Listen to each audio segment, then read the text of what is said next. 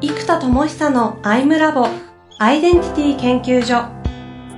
私は何者なのかそれは人類にとっての永遠のテーマ。15年の歳月をかけ開発された統合された究極の私と出会える技術アイミング。不確実性の時代を生きる次世代リーダーのためにアイデンティティの本質について語り尽くします。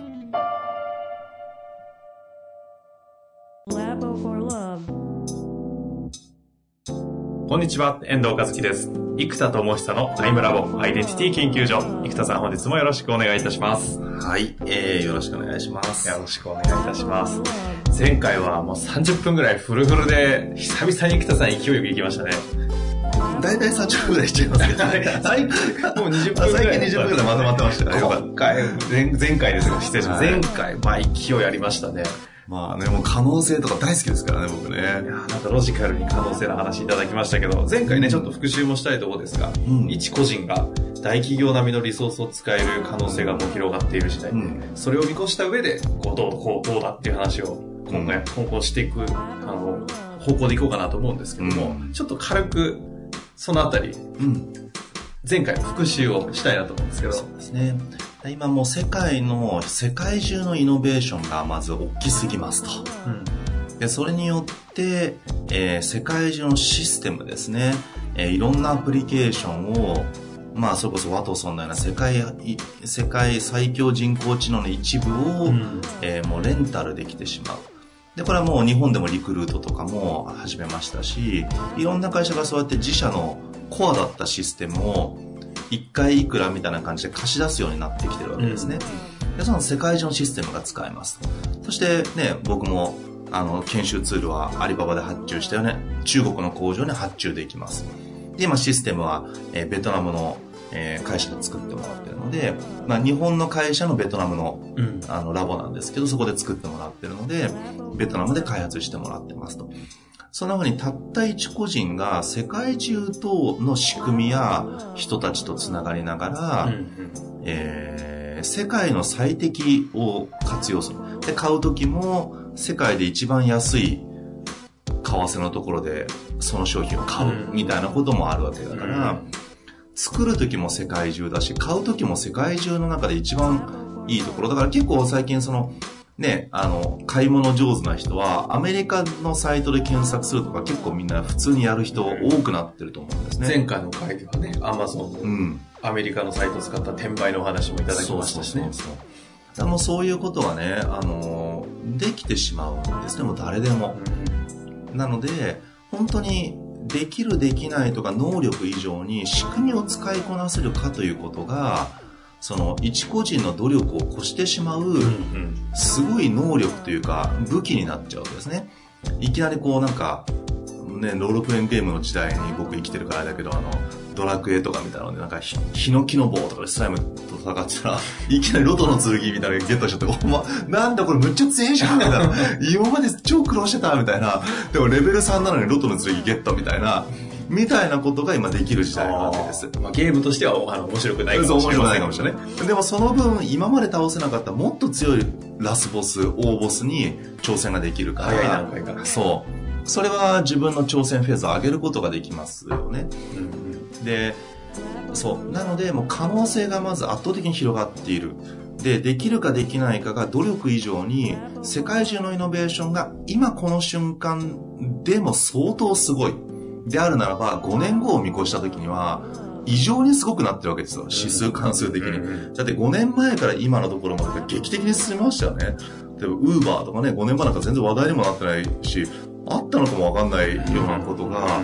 今はね、もう常識レベルになってますし、そういうようなこともね、Airb とかもそうだけど、世界中のこうシステムがたった5年で異常な進化を遂げているんです。で、そのやっぱ進化が進化を呼ぶので、またここからの5年で異常にできること、人類ができることの可能性がもうむちゃくちゃ広がっていく。うん、じゃあ可能性や保管する武器や鎧がやたら強くなっていったら、今までは近くの洞窟しか探検できなかったロールプレイングゲームのね、人たちが、いきなりラスボスの城に乗り込んでっても、俺結構戦えるよみたいな人が増えてくるわけです。例えば世界を股にかけて仕事をするなんて、もうどんなにスーパーすごい人だよみたいな話なのが、今別にそんな難しくないですね。本当にサクッとできる。もうすぐ別に海外に移住したいみたいなのも、そんなに別に今難易度高い話じゃなくなってきてるわけです。でもこういう仕組みを知らない人たちからすると、異常にすごく見えるんです。うん、でも、仕組みたちを使いこなすことで世界中の、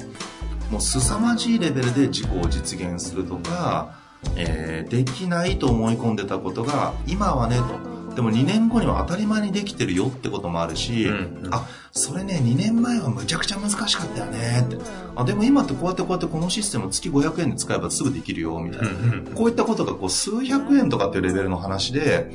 実現可能になってしまっているんです。うんうん、ということは、できるできないではなくて何を本当にしたいのかとか情熱を傾ける何かっていう何者としてどこに向かうかっていう自分の軸、うん、ここを大事にした時に今まではいやとは言っても現実問題さっていうのがあったわけですけど、はい、これが軸があるよね。とは言っても現実問題さって言ったらえこのシステム使えばいいじゃんって言われてうっそークリア。現実問題クリアみたいなことが 自分の努力というよりは、世界の誰かの努力によって生み出されたシステムをレンタルすることで、実はできるっていうことが起きてくる。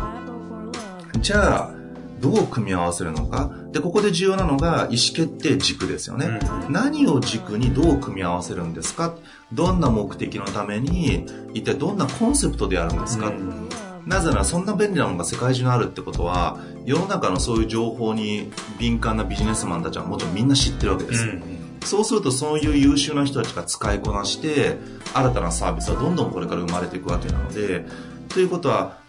コンセプト勝負になるんですよね。技術力ももちろん大事ですけど世界最強人工知能を作る技術力がなくてもレンタルする数百円があれば あの使えるとなってくるとコアな心臓部の技術力ではなくて、組み合わせるための API を組み込む技術力があればいいので、そうなってくると、あの、API を組み合わせる技術って API ってもともと使いやすいように設計してくれてるので、あの、超高度な技術力がなくても、使いこなせるようになってるわけなんですね。で、だからこそ、意思決定っていうのが、より重要な時代になっています。何のために、そのあらゆるリソースをそうです。使いこなせるし、どう組み合わせるかは、そこがはないと決めようがない。決めようがないし、逆に言うと決めたら結構できちゃう時代。うん、今までは決めても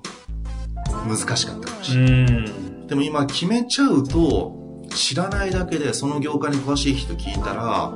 え、それってさ、どこどこ会社の出してるああいう仕組み使ったらいいんじゃないの？って、えー、そんなのあるの？みたいな、いうことがもうそこら中で起きます。僕もいろんな事業を立ち上げようとしてるときに、えー、そんなのあったの？っていうのびっくりです。だから、まあ、僕は結構そういうのフル活用しちゃうタイプだから、うん、世界中のいろんな仕組み今全部組み合わせて、もう、バーッと仕組み作ってますけど、なんと言っても投資コストが激下がりするので、で、まあ正直僕の場合ちょっと裏技は、孤力の単価がむちゃくちゃ高いわけですよ。うんうん、研修とかコンサルティング的な仕事なので、そうするとこう何千万単位の投資で作れることや、まあ、ぶっちゃけ1000万円以内の投資だったらまあね個人でも1ヶ月ぐらいで何とでもできる数字になってきてしまってるのでそうするとその作ったアプリケーションが売上0円でも僕はあの趣味のバイクにお金を投じたのとあんま変わんない。カスタムしてるのと同じ。もう大好きですから、こういう事業が。だから、そうなるとね、だってフェラーリ買いましたって言って、いや、事故って大破しちゃったんですよっていうのとあんま変わんないですね。事業うまくいかなかったのか。そうそう。でもほら、僕どっちみちそっちのお金使いたい人だから、いや、1000万かけても作ったんですって。売り上げゼロなんですよ。でも僕の場合また裏技は結局それがまた研修事業のツールになるから、普通にね、そういう研修とかナレッジワーカーだけでもね、こう、かなりの金額を扱えね、発注していただけるので、そこにさらにシステムがついてれば、今までの研修事業を倍にするとかっていうやり方で攻めるんであれば、実はそのシステムそのものが0円だとしても、圧倒的に実は展開がしやすくなってるんです。そうなるとほとんどリスクがかからずできる。ということは、今、ナレッジワーカーの人たちが、えーと、意外とですね、ナレッジワーカーの人たちって、コンサルティングとか IT 業界じゃない人も結構多いんですね。うん、でその人たちはナレッジとか仕組みをもあいろんなことを考えられるんだけど、IT 業界の人ほど世界中の API とか仕組みを知らない人って結構多いんですよ。あの、ホリエモンみたいな人は最強ですよね。うん、そういう凄まじい賢さと、世界中の仕組み知ってるから、もう組み合わせ放題、ビジョンもあるしね。ああいう人も最強ですけど、あの、そうじゃないナレッジワーカーって多いんですよ。うんうん、まあ年に3000万ぐらいのコンサルタントの人とかってやっぱもう、あの、まあ、一見少ないと思われますけど、世の中結構ね、ゴロゴロいるんですよ、ね、やっぱそういう人たちって。で、みんなやっぱり、お金稼いで南の島でゆっくりしたいみたいな人がほとんどいなくて、なんか有能な人たちは何かやりたいんですよね。NPO でも何でも。でもなんかやりたいけど、何したいか分かんないってなっちゃうから、からそこを1000万ぐらいの投資で結構事業を作れるんだったら、結構みんなチャレンジしたいはずなんです。でもじゃあそこってどうやってやるのと、腹の底で何したいか見つけたいよねってなるから、例えば僕はアイミングと事業構築をセットでサービス提供、じゃあまあ1000万とか2000万ぐらいでやりますよって言ったら、結構これ発注したい人いると思うんですよね。つまりど真ん中が分かりさえすれば彼らは有能だし、予算も数千万あったらすぐ作れる人たちだから、要はど真ん中なんですよ。要は、回り回って、やっぱりそこがな、なんか見つかんないから、うん、中途半端な攻めって意味がないってみんな知ってるじゃないですか、特に。うんうん、ビジネス経験が高い人たち。うんうん、中途半端に1000万ぐらいで事業を作るともう、なんか、なんか、もうたただ垂れ流多分勝負をかけるかかけないかっていうのがあってかけるならちゃんと勝負しないと中途半端なやつが全滅して拡散して痛いだけなんですよね。そうですね。やりだしたら止まらないともありますしねビジネスってであと皆さん非常に有能なのでやるって決めたら絶対やれる人たちですし、うん、困っても、ね、相談に乗ってくれる人がみんな周りの人たちが優秀だからそういうのをカバーできる人たちなので結局その何のためにどこに向かってどんなコンセプトでどこにポジションして誰のために事業を作るかっていうことのつまり内的世界のエネルギーさえ爆発すれば、うん、僕のいるうちなら花火祭りですよね。うちっかが花火祭りになるようなものさえ見つければもう可能性がむちゃくちゃ広がっているのでそれを使える最低限まあ、最低限結構あると思いますけど、その能力とかを高めてさえいれば、かなりのことができるってことですね。そうなんです。だから意思決定が大事だし、意思決定するのは私たちは内的な世界で思考とか感情の動きとか気持ちとかっていうものでやっていくので、この意思決定が大事で、そのためには内的世界をちゃんと理解することや、理解プラス、やっぱ開拓していくってことですね。これがすごく重要になってくるっていうことなんですよね。うん、その中で、その、今まで意思決定の話とか内的世界とかいうのが出てきてますけど、今のこの世の中のこの仕組みを使えてるリソースが広がっている。そういったことがこう前提ある世の中の中で結局内的世界をどどう扱っていけばいいとかどういうふうに見ていけばいいとか意思決定力をどう高めるかとかこのあたりはどうなんいや、極めて難しかったですよね。いや、だからアイミングを開発せざるを得なかったんですよ。自分のためにも。そうです。つまり内的世界を扱うときに、それの扱い方が、あの、全然確立されてなかったんですね。うん、あの正直僕も研修業界でずっとやってきてますし、うん、一応その開発力っていう意味では相当、あの、評価をいただいているなと、ちょっと手前味噌なんですけど、思うんです。でも、えっと、そんな僕とかでも、やっぱり内的世界をちゃんとビジネスの結果につなげるところまでを、根性論ではなく再現性を持ったプロセスとして扱うっていうのは、やっとだからあゆみが開発できて、ね、本当にこう億単位のインパクトが出る人いっぱい出たじゃないですか。うん、なんでそういうようなことっていうのが、やっとできるようになったって感じですよね。うんだ今はその技術そのものが広がるかってもそうですし、えー、ただ i 面がちょっとマンツーマンの高度な技術になってしまうので、インサイトマップって可視化されたツールと、エネカラーは自己理解ですよね。うん、でそうすると、エネカラーで自己理解し、インサイトマップというツールで自己洞察をし、アイミングで自己統合をするという、理解、洞察、統合っていう3つを扱っていくと、うんうん、究極の自己のど真ん中、ブーンと、ああ、これだっていうのが来るわけですよね。でももちろんアイミングも基本セッションで、あのー、8回ぐらいでやって一応開けますけど、そこは、あの、ロールプレイングゲームでいうキャラクター勇者って決めましたとか、うんうん、武道家って決めましたみたいな始まりなので、うんうん、そっからまた葛藤がすごい出るわけですよ。うん、で僕だって5年前ぐらいね、それ全部やって、発明家だって気づいて、もうそっからもまだまだひたすら葛藤の日々ですよ。その葛藤の日々をね、ポッドキャストでもずっとこう、そう追っかけてきましたからね。そうなんですよ。だから、いや、分かったっていうのは本当に内的世界を表に出す本当の自分としての旅が始まったに過ぎないんですよね。うん、始まったのに分かったがゴールになっちゃうと、僕はなんとかなーっつって終了って楽しいけどそれ分かると。でも、そっから真の人生の旅が始まるわけですで、これは今までよりもエネルギーが高い分、えっ、ー、と、今までは調和的に関われてた人たちと調和が難しくなったりするんですね。つまり、エネルギーが高くなりすぎちゃって吹き飛ばしちゃったり、自分がなんか目線を、上から目線になっちゃう表現で申し訳ないけど、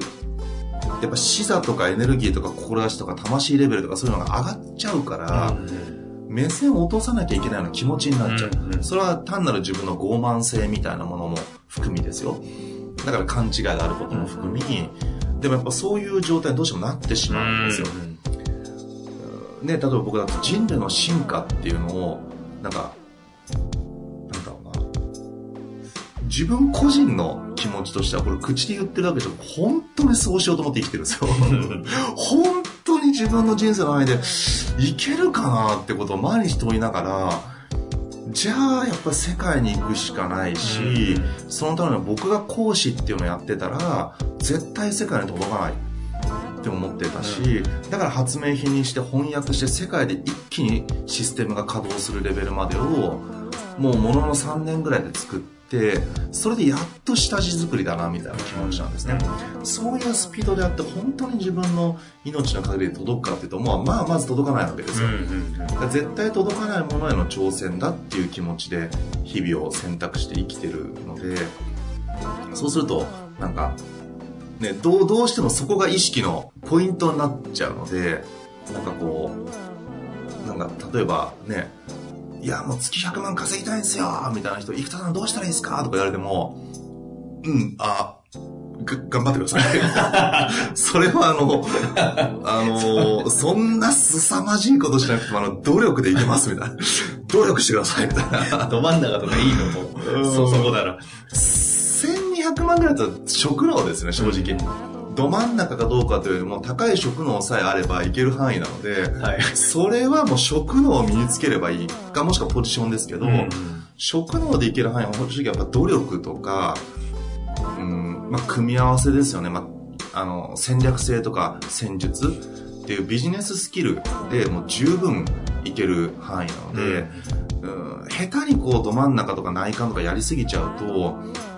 逆に遅くなるかもしれないですよね。うん。しかるべき必要な能力とかを育てなかしっかりとメタ認知と基準をしっかり持ってビジネス能力を磨けばいける範囲のことをなんかこう内面のことを課題に持ってっちゃうと、うん、うん、逆に遅くなるかもわかんないですね。まあそんな中でこの時代を見据えた上でのやっぱりだからど真ん中大事役割大事。そして役割が決まってからスタートしてって葛藤が常にエネルギーが高まるだけにどんどん大きくなってって、うん、っていう中で、まあ、だからこそインサイトマップとかも過去にずっとやってきましたけど、うん、開発をしたと思うんですが、うん、結構もうその話されたのもなんだかんだで1年半とか2年前とかですよね。はい、なんか改めてここに来てそういったその理解、洞察、統合していくためのメソッドとかを、まあ、インサイトマップあったり、うん。今後エネカラーというアプリが出たりいろいろしますが、うん。なんか多分捉え方も生田さんご自身も変わってるのかなと思うんですけど、変わってるというか進化してるというか。と、基本的なその内的世界を解き明かしていったり統合するプロセスは変わらないんですけど、うん。それを今まではスクールっていう形で提供してたので、はい講師として結局提供してたので、うんこれ今全部アプリケーションとかシステムという発明家として提供するっていうのに、より完全フォーカスしてるって感じなんですね。で、またちょっと あの、エネカラが、またですね、ちょっとプロジェクトが今頓挫してしまったので、ね、あの、裏話ありますが。まあちょっとチームの再構築が必要で、はいまあこう、7月出るから、8月かな。もうちょっとあの、今、今、リカバリー中でございます。いつ出るんだ、いつ出るんだ。リカバリーしますすいませんね皆さん思ってると思いますで、えっと、実はもう一個、インサイトマインドっていう、インサイトマップの、えー、アプリ。ケーション。で、これやっぱりね、手書きだとやっぱ30分から40分ぐらいかかっちゃってたのが、あの、もうシス、パソコンでパーンと作るともう10分ぐらいかけるんですよね。へあの、ただちょっとスピーディーにかけすぎちゃうので、内感覚、あ胸とか腹を乗せにくくなるから、うんパソコンだと特にそうなるんです。だから、頭で全部書きやすいから、より内観力を高めて、でね、ちょっとマニアックなんですけど、若干薄めで書かないと、あのね、画面にね、ぐっと頭が持ってかれちゃって思考中心になっちゃうんですよ。パソコン使ってると。だから、ちょっと画面に頭がぐっと入らないように、画面と距離感を取る、薄めにしてちょっとこうやってやらないとね、あのね、外から見たら下に構えちょそうそう、ちょっとね、こう画面にね、吸い込まれちゃうんですよ、意識が。だからそうしないように使えば、内観、内から内感覚をしっかり保ったまま、胸腹、丹田レベルのエネルギーをちゃんと感じながら書けるから、あの、むちゃくちゃいいんですよね。そういったマインド、あ違う違います。えっ、と、名前なんでしたっけ？インサイトインサイトマインド。のアプリをインサイトマインドと名付インけてます、ね。サイトマインドです。はい。それを今、開発中でも、仮デモ版ではもうご自身も使われてると。使えてます、使えてます。なんで、えっと、これはもうさすがにほぼほぼ完成に近くて、へー7月いっぱいで、えっと、ほぼリリースできますね。あの、これまさにベトナムで開発してもらってるんですよ。で、もう非常に優秀で、うんあの、僕の友人の会社なんですけど、あの、そうです。もうびっくりするぐらいクオリティ高いですね。それあの、今までインサイドマップっていう話をね、もう初期の頃開発されたものだったんで、うんよくしましたけども、インサイトマインドって言葉になって、それがアプリになったっていうのも、うん。実は聞いたことがなくてですね。確かに。そしてそれが近々、エネカラーエネカラーって言ってきましたけど、近々リリースするって話も聞いてなかったんで。裏でずっと開発してたので、去年の11月ぐらいからずっと開発してたので、あの、開発自体はもう順調に進んでて、えもうあと課金システムとかいろいろ入れても、中身はほぼほぼ出来上がってきてるので、あの、もうあとは、その、表ですよね。見せ方、うんランディングページ作るとか、そういったところだけでほぼほぼいけるから、まあ今月中に、7月中に出せる感じですかね。はい。じゃあ次回は、まあ、こう、大きな、今、生田さんが洞察をしている世の中の流れの中で、改めてど真ん中だとか、うん。話をしてきているので、その中で今回現れてきたこのインサイトマインドうんをベースにちょっとお話を伺いたいなと。そうですね。つなぎとしては意思決定コストが非常に高いので、内的世界を可視化したいんですよ、深層心理レベル。それは自分とか顧客、えー組織のモチベーションっていう意味では組織の人たちのそこを可視化して対話できるという世界初の相互理解って健在意識でしか僕ら喋れないし当たり前ですけど、どう思ってんのって言われても顕在的に認知してることしか話せないのにインサイトマップをやった後にそれを使って対話すると潜在意識レベル深層心理レベルが可視化されるから自分でも初めて気づきましたとでお互いが深層心理を相互理解できるという人類のコミュニケーションにおいての僕はイノベーションだと思うんですね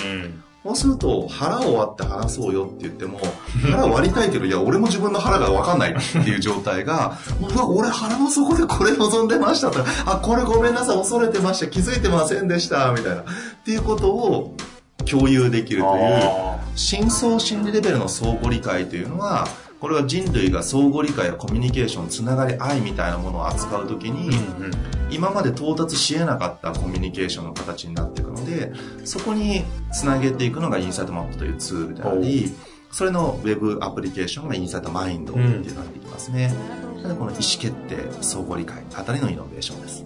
まあ、それのための出てくるアプリ、マインドです。マインド、インサイトマインド。はい。ちょっとそのあたりぜひ楽しみにしております。はい。というわけで、本日もありがとうございました。はい、ありがとうございます。